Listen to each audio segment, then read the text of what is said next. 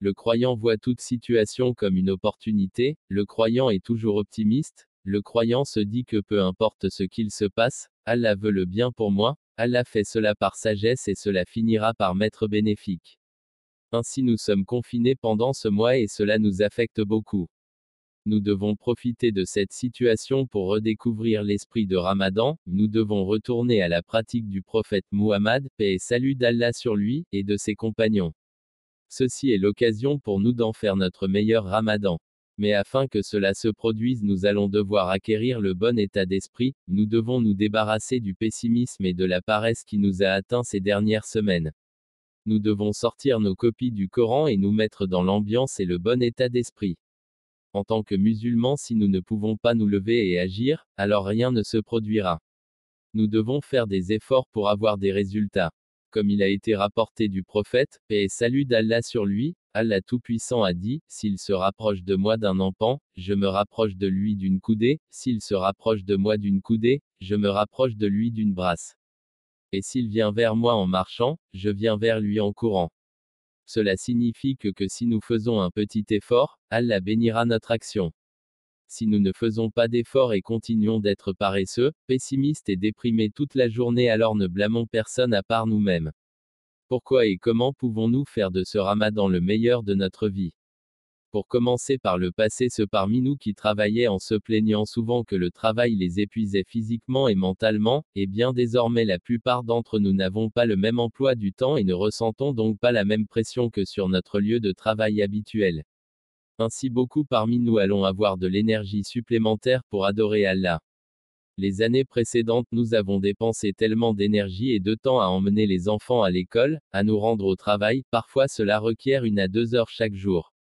Ces longs trajets sont désormais suspendus pour la plupart d'entre nous, ce qui nous dégage plus de temps libre. Quelle excuse avons-nous pour ne pas faire de ce temps libre du temps supplémentaire pour le Coran, le lire et prêter attention à la parole d'Allah alors que Ramadan est le mois du Coran, le mois durant lequel il est descendu vers notre prophète bien-aimé Si on relit le verset mentionnant cela on s'apercevra que le Ramadan concerne en fait plus le Coran que le jeûne. Et pourtant pour beaucoup d'entre nous le Coran n'a pas un rôle central. Maintenant que nous pouvons récupérer du temps, nous devons en dépenser davantage dans le Coran. De plus, soyons honnêtes, les ramadans précédents n'étaient pas les meilleurs pour notre santé, nombreux parmi nous sont ceux qui prenaient du poids alors que nous étions supposés en perdre, et cela est dû au fait que nous étions toujours invités à manger des mets somptueux après la rupture du jeûne, une alimentation bien plus abondante que ce que, nous mangeons d'ordinaire. Là encore, nous serons limités en ceci. Ainsi nous pouvons planifier en famille des repas plus équilibrés et plus sains pour la santé.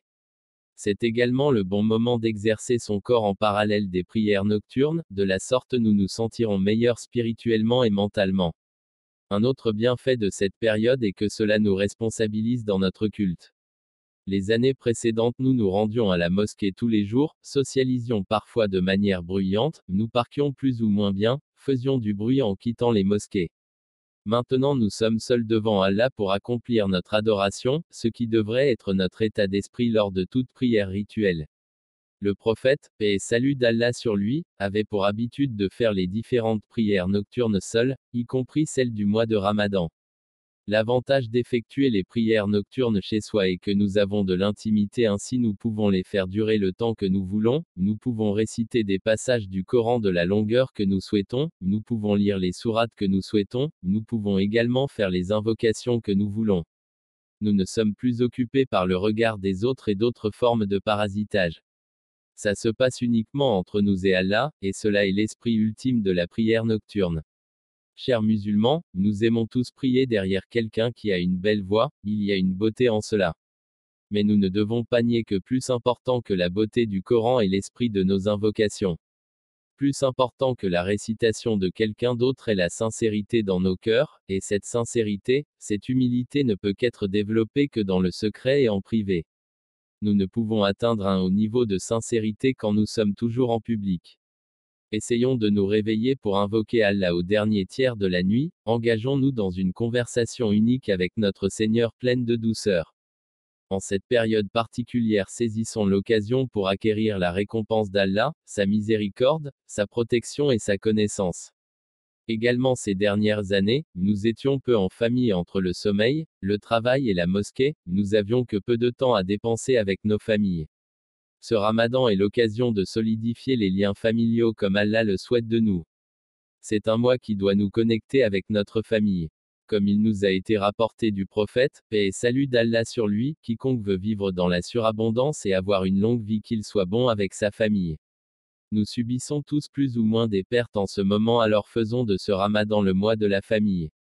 Occupons-nous de nos enfants, essayons de leur inculquer quelques connaissances de l'islam, lisons et méditons sur le Coran ensemble même un seul verset, étudions les actions du prophète quotidiennement.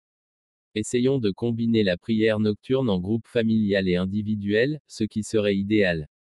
Par exemple en priant deux rakats avec les enfants et le reste de la nuit tout seul, le principal étant de dépenser du temps dans l'adoration d'Allah en famille.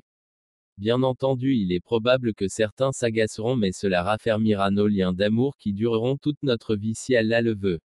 Ceci nous amène à un autre point qui est que souvent les hommes s'attendent à ce que les femmes passent leur temps dans la cuisine pour préparer les repas de rupture et de préparation du jeûne. Dans les traditions de l'islam il apparaît que le prophète n'avait pas ce comportement d'ordonner que telle ou telle chose soit faite, il avait pour habitude de réparer ses biens par lui-même sans rien demander à ses épouses. Ainsi les hommes devraient essayer de prendre en charge une certaine partie des tâches ménagères et de cuisine à la maison, cette situation est évolutive car dans certains cas ce sont les femmes qui travaillent ou même les deux époux. Comme déjà mentionné précédemment, réduisons notre consommation alimentaire pendant ce mois de Ramadan. Ce mois est devenu un mois dans lequel on fait des festins presque tous les soirs alors que ceci n'est pas l'esprit de Ramadan. C'est l'occasion pour nous de redécouvrir Ramadan, nous avons pris l'habitude de manger quelques dates puis d'aller festoyer. Notre prophète bien-aimé, paix et salut d'Allah sur lui, mangeait seulement 5 ou 10 dates pour son repas, ceci était son dîner, c'est typiquement ce qu'il mangeait. Évidemment nous remercions Allah de nous donner l'opportunité de manger plus que cela mais nous ne devons pas abuser car cela peut affecter notre niveau d'adoration envers Allah. De plus nous avons pris l'habitude de visiter et d'inviter de nombreuses personnes, donc de décorer en conséquence et de dépenser des centaines d'euros pour les classes moyennes ou supérieures. Utilisons cet argent pour ceux qui ne peuvent même pas s'offrir un repas, c'est l'opportunité de chercher ces personnes.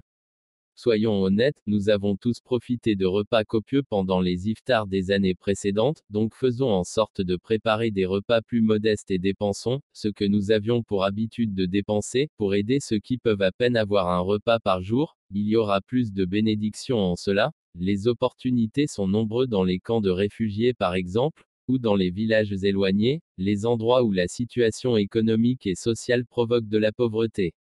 Ce confinement nous permet aussi de ressentir une infime partie de ce que ressentent les personnes qui sont privées de liberté comme dans les camps de migrants ou ceux qui sont injustement jetés en prison. Donc au lieu de penser que ce ramadan sera le pire, nous devons faire en sorte qu'il soit le meilleur de notre vie en faisant les efforts nécessaires.